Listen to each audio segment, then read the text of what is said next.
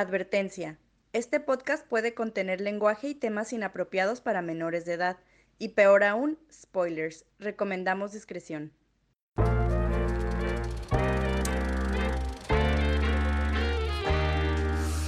Hola, hola, bienvenidos a Cinemateurs, un podcast para fans de cine por fans de cine, donde discutiremos, examinaremos y analizaremos las películas más fascinantes, interesantes e intrigantes que nos ha dado el arte del cine. Mi nombre es Baltasar Ábrego y están conmigo mis amigos Gabriela Castro ¿Qué onda? y Julio Cárdenas. Hola, ¿cómo están? Y les damos la bienvenida a este episodio de Cinemateurs, en el cual vamos a hablar de la película de la cual mencionamos la semana pasada, Kung Fu Hustle, o en español, Confusión, que es una película que salió hace como, pues, como hace tres años, en el 2004, o sea, Hace poquito. hace poquito, sí, sí fue hace como tres años, en el 2004, ¿no? O sea, Obvio. Sí, obvio. eh, lo mismo. escrita, dirigida, protagonizada. Escuché que también hizo el maquillaje y Los la música, los vestuarios. vestuarios. Todo, todo lo hizo Stephen Chow. Y en sí, viendo la lista del cast, La mitad es como él mismo, ¿no? Como aplicó una Eddie Murphy. No, no es cierto. pero- no, no es cierto. Eh, y eso fue un... es- ¿Está siendo xenofóbico, Julio, diciendo que todos los chinos se parecen? No. Estaba diciendo que el Stephen Chow hizo todo en esta película. Es de cuando haces el trabajo del equipo tú solo, es como... Ajá. Sí. Y de hecho, eh, o sea, fuera de cura sí fue él el director, escritor y protagonista. Y Productor, me imagino también. De verdad, lo pinche dinero. Probablemente. Y pues ustedes que ya vieron la película junto con nosotros, si ya están escuchando este episodio, es porque ya vieron la película. Si no, le debieron de haber visto es una joya, güey. si no, véanla, porque si no, pues hashtag spoilers. Que sí hay una película que tiene algunos plot twists interesantes que vale la pena gaspear. Ah, son interesantes, sí. Es una película que no te puedes tomar muy en serio. Y esa es la belleza de Kung Fu Hustle. que de hecho, A ver, no, a ver, a ver, primero, primero. Tú eres el que no la había visto. ajá, ¿Qué, qué esperabas? Hay otra, de- iba a hablar de eso. Hay otra película que me, me sonaba parecida a, a Kung Fu Hustle y no sabía si era esta película. Hay otra película de Kung Fu donde sale una vaca peleando, no me acuerdo cómo se llama. Kung Pao? Kung Pao, sí. Nunca la he visto. O ese es el pollo nada más. ¿El lonche 13? ¿No? Kung Pao Chicken, sí. sí, sí. No, creo que sí hay una Kung Pao, P-O-W al final. Sí. Que creo que es una película también de Kung Fu, de comedia, y hay una parte donde pelea contra una vaca animada. CGI. Pensé que a lo mejor era esta película, pero ya obviamente en cuanto empezamos a verla me di cuenta que no era. Por el nombre y por lo que habíamos hablado de la película antes de verla, me sospechaba que iba a ser una película chusca de con Kung Fu, Sí. pero la- Y sí, es una película chusca con Kung Fu. sí, pero hay unas partes que de hecho me gustaron mucho que se toma muy en serio la película, como toda la escenografía que está muy bien hecha, si, si me Sí. preguntan a mí, esta forma en la que ponen eh, la sociedad china, la arquitectura, las ciudades, los vestuarios, o sea, nada de, nada de, de eso me dice comedia. Lo que me dice comedia es la actuación y, la, y las secuencias de pelea y- algunos efectos especiales. Pero la primera escena y donde, donde vemos esta, esta sección donde eh, un aparente gángster está, se culea a un policía por, etcétera, ¿no? Ah, en sí. esta primera escena, Arrestó a su esposa. ajá, arrestó a su esposa y luego llegan los del Axe Gang y Se lo chinguen. Y se- como a los cinco minutos le cortan la pierna con un hacha que hace un, y- un curb the cooler, uh, bueno, un curb the bullet. ¿Se, se acuerdan de la película de. Salt? Nunca la he visto, pero sí sé de eso. No. Donde disparan así como Oh, sí, sí, y, sí, y sí. literalmente hacen que la bala dé una trayectoria curva. Y eso hacen en esta película donde curvean una hacha que va en una trayectoria y luego hace buscapiés. También, ah, ya luego, casi al final, el protagonista le pega unos escombros y lo, los, los avienta con chanfle hacia un mismo hoyo de una, en una pared. Ajá, sí. No es lo mismo, no es lo mismo Ajá. de curvear la bala, pero ajá, también hacen Mismas físicas. Sí, hacen mucho juego con las físicas y Ok, el CGI. ok, aguanta, teoría. Salt y esta película están en el mismo universo. Hace mucho que no veo Salt como para decir, ah, sí, No, no, no, Salt. La, es- no, no me acuerdo si es esa película, la de Curve the Bullet. Creo que no, no se llama Salt, según yo. Según yo tampoco, pero sí sé de cuál te refieres. Sí. em, Pero igual no la hace mucho que no la veo. Anyway, regresando a China. Hasta esta parte del, del curviar, no me veo, o sea, podría ser una película seria sobre gangsters chinos y Sí. cuando llega todo el, el accent ya fue como, ok, ya aquí es donde va a empezar la comedia, ¿no? Ya estaba así preparada, así como que, Ajá. "Ih, eh, listo para lo chusco. Y, y hubo momentos en los que sentí que la película no se fue más chusco porque me esperaba fuentes de sangre como tipo Kill Bill cuando le corta la pierna o Hay, hay sangre en exceso, pero no niveles No, en el Tarantino. Ajá, es No que ese es muy Tarantino. Pero sí hay escenas donde, pues casi al final también, donde escupe la sangre y es como un chorro de sangre pegándole en, la cara al otro. Y una cosa interesante era que, dices tú, me esperaba escenas más chuscas o más, este, over the top. Y creo que eso, eso hace bien la película, que es chusca, pero no exceso estúpida, sino que es chusca porque así es. No te la tomas en serio. Y hay unas partes muy mamonas, pero lo hace bien. No es una película ser chusca por, ah, este, jaja, chistecito, chascarrillo, tonto. Mofa. Es- Sí, y sí Sí, piensa es- bien los chistes. hace bien los chistes y después lo que me gusta también es eh, hace un chiste y luego luego pasa algo súper serio o una escena eh, normal, típica, que no tiene nada que ver con el chiste, ¿no? El slapstick comedy que hace también la película. Me, me gusta mucho el- ese tipo de... Ahora pueden ver a quién recomendó la película. Sí, me encanta esta película. No, la he visto varias veces y no, no me cansa. Digo, sí, también la vería dentro de mis, no favoritos, pero sí me gusta también mucho esta película. Me, sí, me gusta mucho la comedia que hace, las peleas así, y de, re- o sea, de repente están como que peleando acá como el tigre y el dragón, acá como que un poco más en serio, y de repente, no sé, la señora está haciendo como Looney Tunes y corriendo como el correcaminos, y de repente se estampa contra un mural así de forma caricaturesca. Me, me da mucha risa esas partes. Mezcla muy bien la comedia con escenas de kung fu de películas spaghetti de los años 80 o así.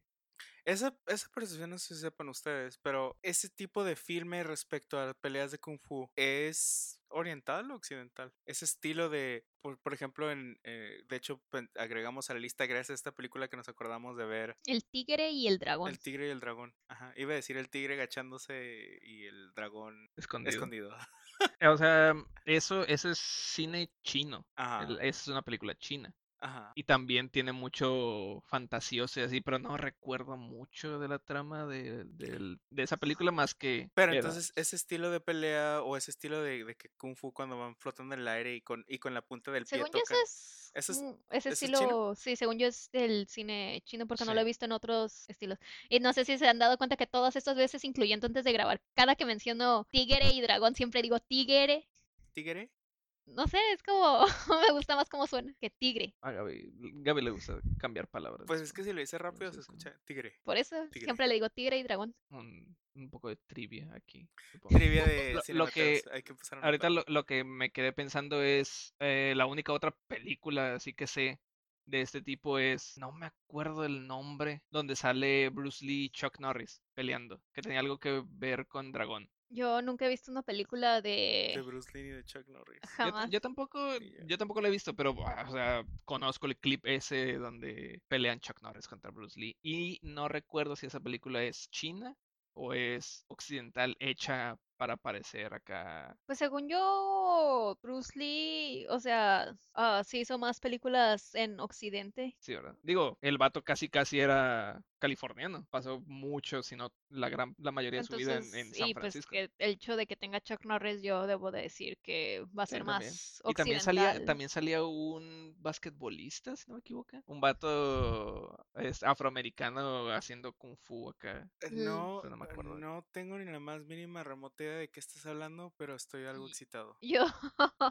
No, no sabes de la. yo tampoco sé de qué estás hablando. No, pero hay que agregar la lista porque de todo eso quiero que, que te rías. Y por cierto, ya encontré si era la película Kung Pao, la que me recordaba a, Sí, a esta película. Pensé que era esta la que íbamos a ver. Afortunadamente no fue porque viendo el, el póster de Kung Pao... permíteme describirlo. Es como un vato haciendo una pose tipo kung fu. Agarrando unos nunchucks, pero en vez de nunchucks son como dos ardillas amarradas por una. ¿Eh? That's a beaver. ¿Son demas- castores? Son Sí. demasiado pequeños para ser cas- Eh, Son del tamaño de su mano, pero bueno, la cosa es que lo Son está agarrando castores como del si fueran tamaño de nunchucks ardillas. Con cadenas. Y hablando, re- o sea, regresando a, a- a la película como donde estaba, donde nos había dejado Julio antes de, yo, es, ese, ese aspecto sí se me dificultó un poco al principio acostumbrarme en, en la forma en la que fluye la película de momento serio, momento chusco de risa, momento serio, momento chusco de risa, momento serio, momento chusco de risa. Y es por eso que al principio como que me confundí un poco como, ok, o, sea... eh, eh, eh, eh, ¿Qué estoy viendo, no? Eh, Y luego risa, porque después de esta escena donde hacen el, el curvear la hacha, entramos al, al barrio pobre de China, donde vemos así como un pequeño intro de todos los personajes, que se me hizo muy bonito, se me hizo, se me hizo como que estaba viendo una película de. Ghibli, Ah, eh, donde todos los personajes son pobres, pero tienen charm, y... Sí, hasta eso, la posilga, porque así se llama el, el lugar, El- ¿no? El- la vecindad, tipo vecindad posilga, algo así se llamaba. Ajá. Eh, sí, tiene un toque como de el castillo de al que va a parar Chihiro, ah, que se ve así muy Las aguas bonito, pero termales. ajá, tiene aguas termales y están los monstruos estos putrefactos y tiene sus momentos así de suciedad y cosas así que se ven muy... eh, Sí, pero, Pero- también los personajes con tienen mucho charm. corazón. sí. Y está el, el viejito rabo verde y el mano larga y el espión y el que es bien lindo y el que les da de comer a todos y el que trae el- los pantalones en la nalga. El que- Tienen- todos tienen los suyos, tienen carisma. sí. El de las nalgas tenía cierto. lo suyo también. Sí. sí, Tenía la- buena nalga, porque es lo Sí. único que le vimos en la película. Eh, el, el de la Porque nalga para era actuar- el del champú, ¿verdad? sí. sí. Ah, Ok, ok. Desde también ese momento que se baja para se baja el pantalón para poner Nunca se lo vuelve a subir. nunca se lo vuelve a subir. Que de hecho, Gaby, ubicaste muy bien el cameo porque yo no lo había visto cuando al final, en la última escena, sale igual ese mismo personaje, creo que está hablando con una morrita y todavía trae el Todavía pantalón. trae el pantalón ¿No lo habían visto? No, yo no lo vi. Y eso que eh, no fue así como que a media nalga, no, se le veía así hasta abajo de la nalga el, el pantalón. Sí. Eso es o sea, vi casi a todos los personajes que eran pues los más identificables. En la última escena era- eran casi todos los de la vecindad porque pues también sale la pareja De eh, señores. de ajá. señores, la principal. Salen ellos, creo que estaba con la de los dientes, con la muchacha. Creo que estaba con ella, o sea, como te los pasan así muy en el background, no La se alcanzan a de distinguir, pero creo que sí. Sí. era ella. Y otros personajes, según yo, de ahí de la Sí, vecindad, eran los de esa escena. Pero pues te digo, como los pasan muy al fondo, muy background. Casi que es un cameo, ¿no? Ajá. Entonces, al menos de que tengan así un rasgo muy sobresaliente como las nalgas, pues no, no notas que son Imposible ellos. no verle las nalgas al vato. Pues ahí en esa escena se me perdió. Increíblemente, Y soy yo. increíblemente. En fin. E- Esta escena de, de introducción a, la- a la posilga se me hizo muy hermosa, estaba, estaba bien fotografiada, los personajes tenían, estuvo bien actuada y cuando vemos estos, estos rufianes que llegan, que es, spoiler alert, es el, el, el personaje principal, el que va a ser el héroe de la película Ajá. y, y su compañero Lachas que tenía demasiado jiggle, Para decirlo amablemente, estaba llenito. estaba charming, Ajá. Estaba cuddly. Does it matter for the story? Sí, porque el jiggle tiene un focus y esto es parte de lo... Eh, Ok, eh, ok, esa parte sí. le, le dieron un, un focus como 5 segundos ¿Los entre conté? dos tomas. Dos veces. Dos veces, ajá. Fueron como tres, güey. Y, y nada más, incluso aunque no fuera el focus al jiggle, lo movían y, y ponían el ruido del jiggle, lo cual estuvo... También es, es parte de la comedia, ¿no? De, y también de repente se escuchaban las gallinas cuando tumbaban a alguien o lanzaban a alguien, se una gallina, Ajá. eh, un De, gato de esa escena lo que me da mucha risa a mí es cuando el protagonista, no me sé los nombres, entonces no los voy a nombrar, este, es como que, ah, no, pues quieren pelear, quieren pelear, a ver, den un paso al frente y todo el mundo da un paso al frente. Ah, sí, ah, sí, muy rudos, muy rudos, ¿verdad? Y al principio llama una granjera y es como que, ah, ok, no, eso no es tan gracioso porque pues granjeras están bien musculosos. Pero luego llama como que, a ver tú, el chaparro ese, el chaparro ese. Y es como que se levanta y está bien pinche alto. Todos en la vecindad estaban o bien mamados o Ajá. bien O altos. sea, ya o- esa, esa partecita me da mucha risa porque es como que, a ver tú, el anciano ese, y está bien mamado. Y es como que todavía hasta ahí te la crees, pero luego dice, a ver tú, niño ese, y también está bien el niño, mamado, que ya ahí pues ya, o sea, van subiendo de nivel de, ok, esto es creíble, ah, no, esto ya sí es mamado. También cuando empiezan a correr. Como empiezan a correr y la señora hace lo del correcamino. Después el otro güey también hace lo de las piernitas del correcamino. Y después pasa por debajo de una camioneta haciendo todavía el- Haciendo como drifting con los ajá, pies. exactamente. Todo- toda una joya. Es, es Sí, una comedia se, muy bien se lograda. atrevieron a, a ir a esos, a esos lugares de poco sentido y la verdad, obviamente no tiene sentido porque pues es el punto, pero está muy chistoso. Está muy delivery. chistoso. Y también las escenas de pelea están muy bien logradas. No sé cuántos, cuántos meses o si realmente eran maestros de, de kung fu o de algo. Porque, o sea, sí, obviamente hay de que dobles y hay efectos, ¿no? Pero, no sé, a mí me- parece muy, muy bien logradas. cuan- Las escenas de comedia están chistosas y las escenas de acción están muy fantasiosas, digamos a lo chino, porque pues también el tigre y el dragón tienen de que, ah, este, combatiendo encima de los bambús, ¿no? Y estos güeyes pues sí era de que se trepaban a una pared y caminaban por ella o hacían acá cosas que desafían la, la física. Sigo, Pero sigo estando de- triste que eso no es una realidad desde que vi el tigre y el dragón y me di cuenta que eso jamás va a poder ser real en la vida. Una parte ¿Tú de mí quieres murió. poder caminar sobre la copa de los árboles? Sobre la copa. No, me gusta más cuando caminan acá sobre los barandales, acá que caminan así de lado y se van corriendo. Digo, puedes caminar sobre barandales. No, no, no, no, pero de lado. pues. Pero, ah, bueno, es que el, el caminar sobre barandales es totalmente posible, pero te puedes romper la boca. Tiene sus. Sí, sí, sí, pero de lado. O sea, literalmente por afuera del sea, barandal, no sobre encima Paralelo al piso, Sí. pues, cuando... Ajá, ajá. cuando En cámara lenta, güey. Tipo Resident Evil cuando se da la vuelta para patear al perro. ¿No se acuerdan? No. No. Voy a agregarla a la lista.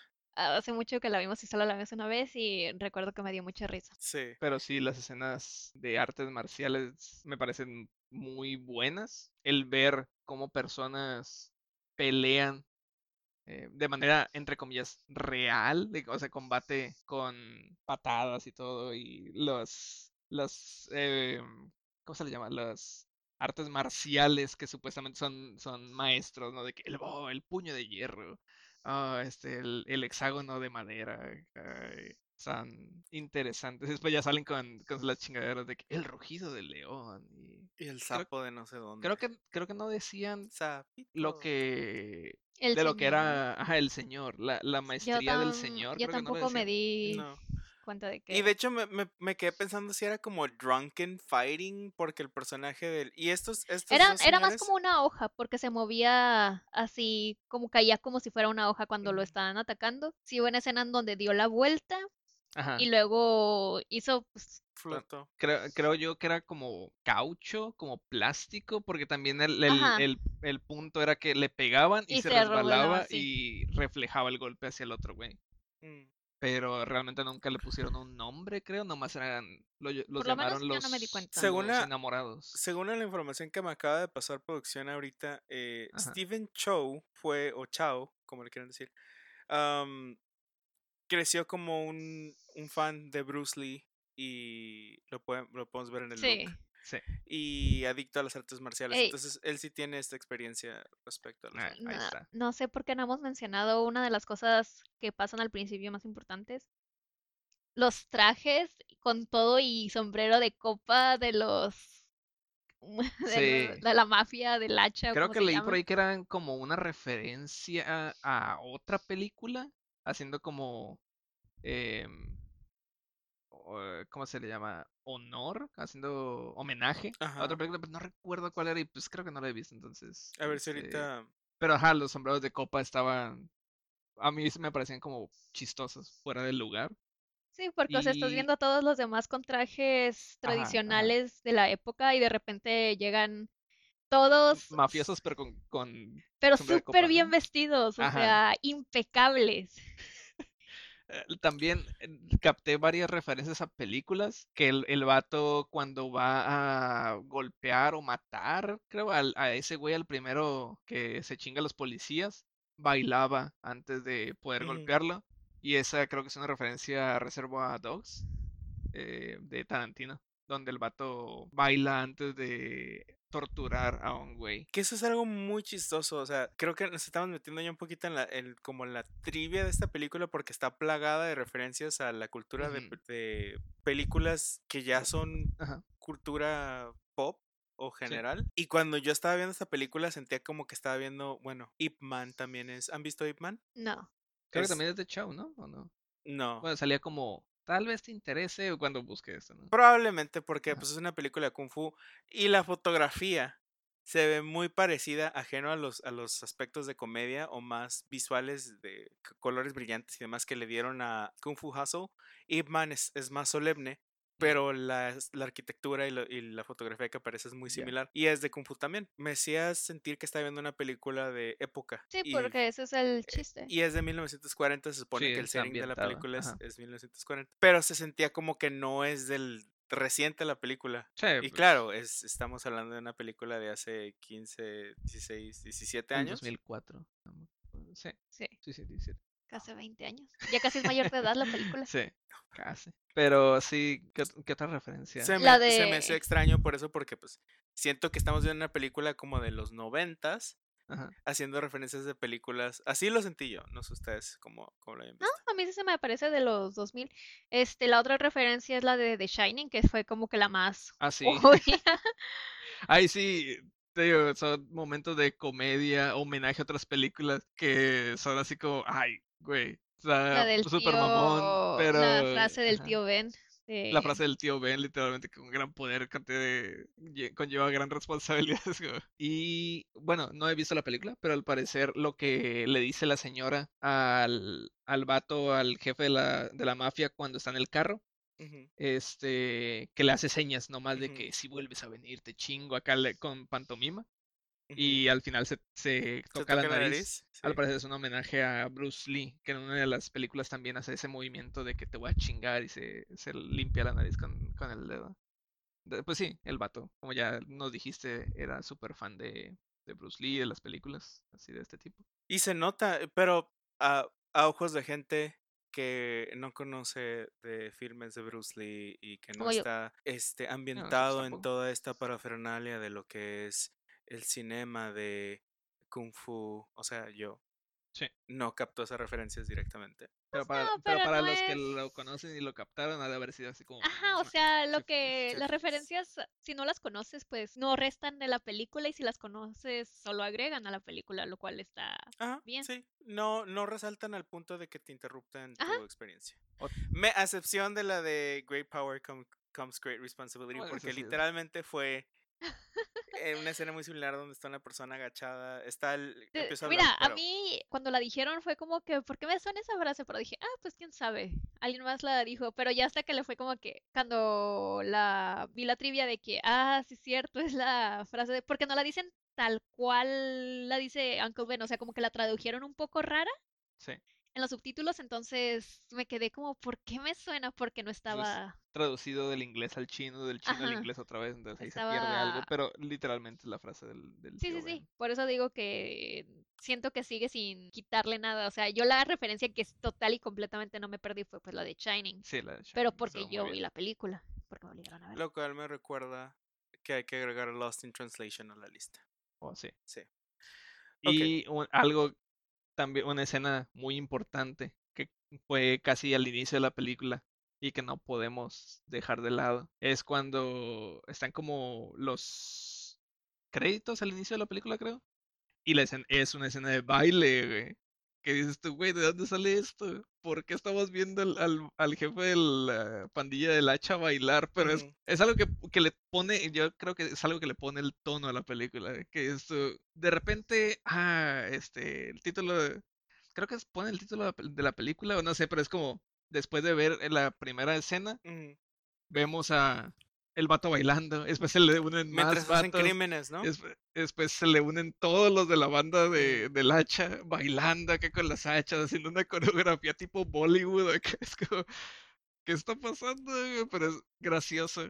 Y ya a partir de ahí dices tú, ok, va a ser este tipo de película. Sí, es sí. como, ¿por qué Nah, estás yo digo que desde antes la ponen así. Bueno, Bueno, antes de eso fue lo del el hacha que dijiste, que dijiste tú, que la aventó y le cortó la pierna así hatchet. limpio. No, no, no, pero limpia, es como- aunque fuera, fue, fue muy sutil y todavía es como no te das tanta cuenta, pero cuando el otro de la mafia, el que matan luego, luego al principio, de cuando está en la estación de policía, que avienta a un vato contra el letrero de la policía. Ajá. Y es como que, ¿por qué arrestan a mi esposa por nomás escupir? Y ves a la muchacha acá súper bonita. Y acá, o Está sea, bonita si te lo estás tomando en serio, es como que, ah, ok, o sea, es como que, oh, muy rudo y así. Pero si sabes que es de comedia, es como te das cuenta también de que, pues, es algo. Las cosas se rompen muy fácilmente. Ajá, o sea, siento que la película, eso, en casi toda la duración, está en esa, en esa línea de que te la puedes tomar en serio ciertas partes, pero también te la puedes tomar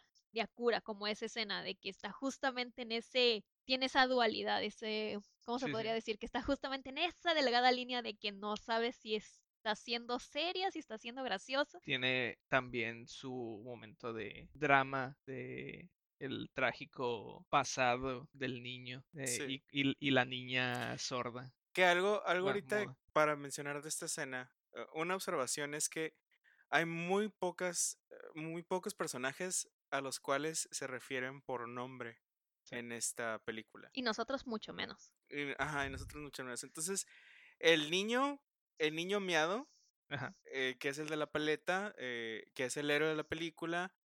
eh, me acordé de la escena donde le clavan los tres cuchillos.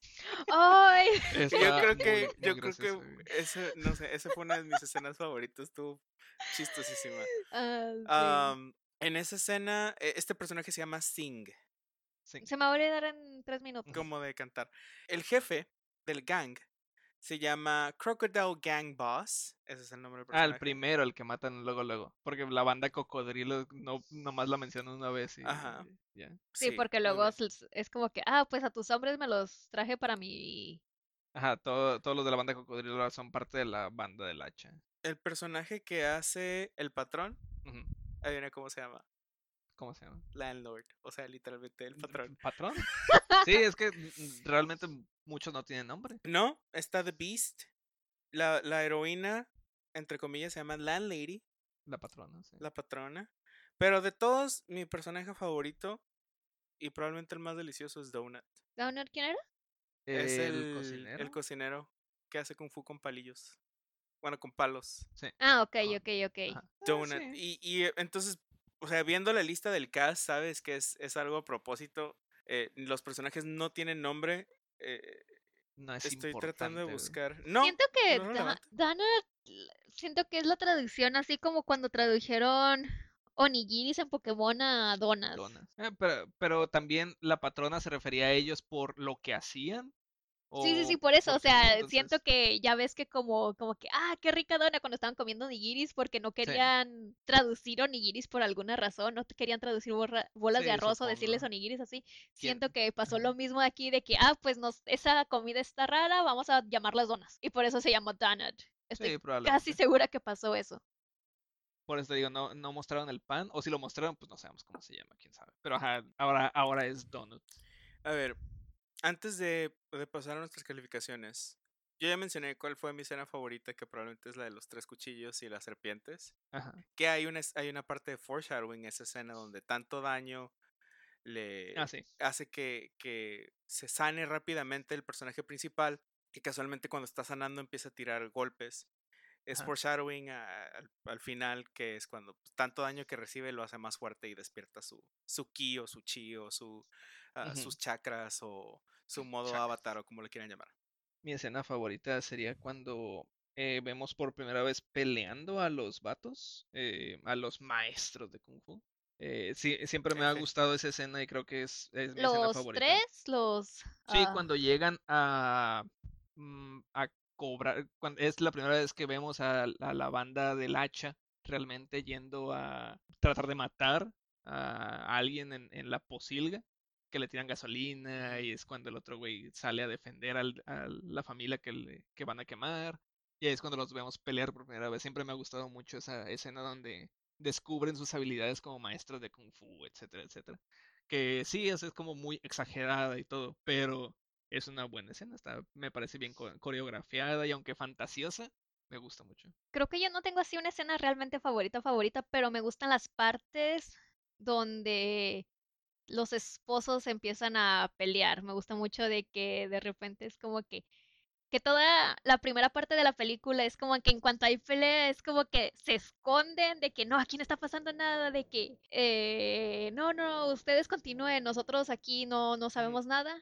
Y ya hasta de repente, en una escena donde ya van a derrotar a los otros, que más bien los derrotan, a los primeros maestros, llegan ellos y se ponen acá bien chingones, bien vergas. Esa escena y la escena donde están en el casino, cuando se enfrentan contra la bestia por primera vez. Esa pequeña conversación que tienen ellos de que estamos, nosotros somos chingones, tú eres chingón, a- ya te la sabes. Esa parte me gusta también mucho. Esa escena estuvo muy muy suave porque es la primera vez donde vemos a la landlady y el landlord, que son esta pareja su- super, que no sabíamos que era súper poderosa hasta el final, que, que no tienen ninguna otra opción más que pelear. Los vemos vestidos fuera de su... De, Usual attire. ajá, de su atuendo usual. eh, Los vemos Bien ah, arreglados. bien arreglados y se ven bien chingones, la neta. Te digo, Sí. ¿qué frase me gustó mucho de ellos? Cuando dicen como que, ah, sí, ustedes, como que, ah, sí, este, París y Elena de Troya. Ajá. Eso no sé por qué, pero, ¡mua! ah, sí. Que eran los dos es una- maestros, ¿no? Es una occidentalización de que al parecer en chino dicen un nombre como de una fábula Mm, china. Este, O un equivalente, me imagino. ajá. Culturas asiáticas romantizando este cuestiones de occidente, eso nunca pasa. No, No, no, veas- no, No, son, no, no, son no. sus fábulas. Sí, Así sí, como sí. Orihime y el príncipe En, Entonces, Japón. ¿tú, en tú crees que en la traducción se Es como un equivalente. Sí, Eh, sí, sí, Pa- o sea, París y Elena de Troya eran los amantes, bla, bla, bla. En, en China ellos, Pusieron en ellos algún dijeron, ah, somos estos Pero para amantes". que, el- porque nosotros no conocemos las, eh, en Occidente no conocemos las fábulas chinas, todas es como que, ah, pusieron pues, París y ajá, así algo como más le conocido. llamaron Donut al otro güey, me imagino. Pero bueno, calificaciones, Baltasar, tú que no habías visto la película, ¿qué te pareció? Me pareció muy divertida. Estoy un poco indeciso respecto a una calificación debido a que hubo algunas cosas como este flow que se me hizo un poco extraño.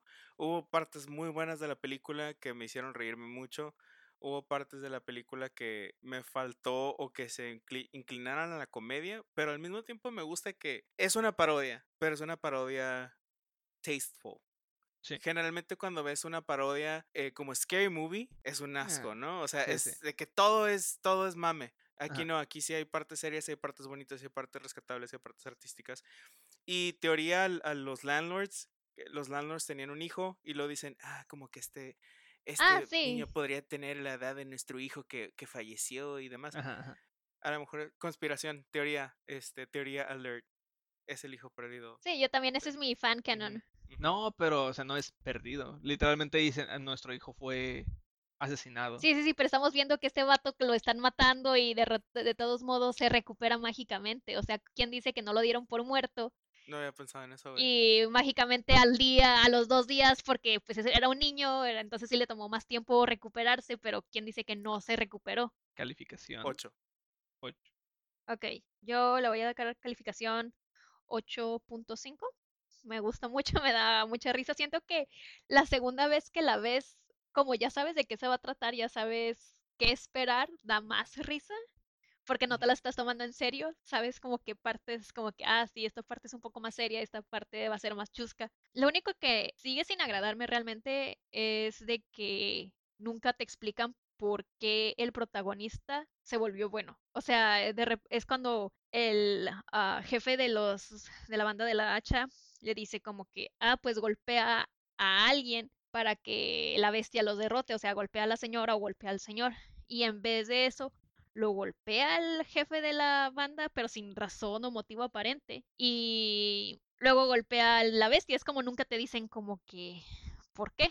Y ya después te dicen como que, ah, la bestia lo golpeó y se limpió el deste. Pero eso pasó antes de que la bestia lo golpeara. Es lo único que a mí no me sigue Yo sin gustar. por qué. ¿Por qué? Porque es el hijo perdido. Ta- También tengo esa teoría, pero Ah. él no parece recordarlos, ni él tampoco parece hacer ninguna Nah, mención. yo, yo Entonces, no creo que sea el hijo perdido. Yo solamente creo que eh, siempre el vato fue bueno, siempre fue bondadoso. Sí, sí, sí. Eso sí, Vemos que lo pero- empujaron a ser villano, entre Comillas, comillas, y él quiere ser villano porque ser bueno nomás lo literalmente lo mío. Sí, sí, sí, pero o sea, estamos viendo que en toda la película nunca trató de ser bueno hasta realmente ese punto. Entonces, Era un malo patético. Entonces, Era, era, megamente. era un bueno, ajá, era un bueno, no, bueno, bueno, tal vez. Era un bueno tratando de ser malo, pero pues obvi- en su interior es Sí, sí, sí, pero por ejemplo, eh, si en la pelea donde estuvieran, donde estaban peleando los esposos contra la bestia, él se hubiera visto preocupado o como que, oye, ¿sabes qué? Tal vez esto no está bien, pero en ningún momento vimos esa reacción. Si hubiera Sí, habido, yo sí lo vi. ¿sí? Sí. Cuando, cuando está peleando, el vato se ve asustado. Ajá, se se ve asustado, pero no se ve preocupado por ellos. Pues a lo mejor es, tú piensa lo que quieras. El vato está asustado, está preocupado, está viendo qué él, él causó, porque liberó a la bestia. Entonces, como, ¿qué chingados hice? Estoy tratando de. Sí, varias veces en la película es como, voy a matar a alguien, voy a matar a alguien, y nunca puede matarlo. Yo no, como- yo no sé ustedes, pero yo veo un poquito de justificación en este switch por la interacción que tiene con la, con la muda. Y le voy a decir la muda suena muy culero, pero Pero creo que pues, muy- así se no refieren tiene, a creo que ella. no tiene nombre. Ajá. Donde reconoce que fue esta niña que él rescató y hay, hay como un shift ahí y se quiere alejar del. Sí, del pero ahí de ese. todos modos fue antes de que liberara a la bestia. Ajá, sí, sí, sí. O sea, te digo, el, momento, no, Estuvo es el shift, awkward ese timing. sino el, ajá, el timing es lo raro. Más pocho no me pude Ok, ver. Bueno, que- pues, que ¿tu los- calificación? Yo le voy a dar un 9. Me encanta esta película. ¿Cuánto le diste a.? ¿El cuervo? Constantine? Ah, sí, ya, ya pasó ese, ya pasó. ¿Cuánto le diste Full Metal Jacket? Full Metal Jacket, creo que también le di un 9. Sí, 9. O sea, Kung Fu Hustle, mismo nivel, Full Metal Jacket. Son Sí. películas diferentes, son Sí, sí, categorías diferentes, pero sí me gustan. Pues bien, 8, 8, 5, 9. 8-5. Muy bien, fácil- matemáticas fáciles en Cinemateurs. Pues es todo, es todo por este episodio y esta discusión de Confusión. En la próxima semana les invitamos a unirse al club de películas viendo junto con nosotros la película de Tron, La clásica. la clásica. De, ¿Tienen el año de pura casualidad? No, Ok. pero la clásica. La próxima semana hablaremos de Sí. todo eso de cuándo se hizo, entonces ¿No fue en el 84? creo No que sé. sí. El punto es que esta película la vamos a ver porque nos la recomendó ah, Draco por eh, correo. Muchísimas gracias por mandarnos un correo. ¡Yay! Nuestro primer fan mail. Muchas gracias a Jay por recomendarnos. Darnos esta recomendación. Sí. Eh, por favor, si alguno de ustedes quiere recomendarnos una película o piensan a Gaby le va a gustar esta parte o a Baltasar le va a O si gustar nos faltó parte. decir como que, ah, no hablaron de mi parte favorita, les faltó esto, les faltó aquello, pues también. Estaría muy suave tener una, Mm. una parte Ya, para ya tengo el año, es feedback. el 82, por dos años. El falta. 82, muy bien. Ah, pues bien, los invitamos a ver Tron, la original del 82, gracias Julio, ah, junto con nosotros para escucharla la próxima semana en el episodio de Cinemateurs. Y antes de despedirnos, les recuerdo que pueden seguirnos en Instagram y Twitter en CinemateurSpod. No duden en dejar dudas, sugerencias, comentarios en cualquiera de nuestras redes o directamente en cinemateurspod.gmail.com. Ah, y ya pueden escucharnos, como ya saben, en Anchor, en Spotify, en Google Podcast y en muchos otros lados. Busquen Cinemateurs ah, Podcast en internet y ahí vamos a aparecer. Yo soy Baltasar Abrego y pueden seguirme en Instagram como Evanderville. Gaby, ¿tus redes? Estoy en casi todas las redes sociales como Gariabel con B grande y doble L al final. Y Julio, ¿dónde quieres que todos tus fans te sigan? Eh, en Facebook como Julio Cárdenas. ¿No más? ¿No Instagram? Eh, no subo nada. Si quieren buscarme, pero... Vale, ahí va a estar tallado en, en Cinemateurs para que llegue a los 500 seguidores. Arriba Julio. Y bien, muchas gracias a todos. Nos vemos en el próximo episodio de Cinemateurs. Bye. Bye. Bye.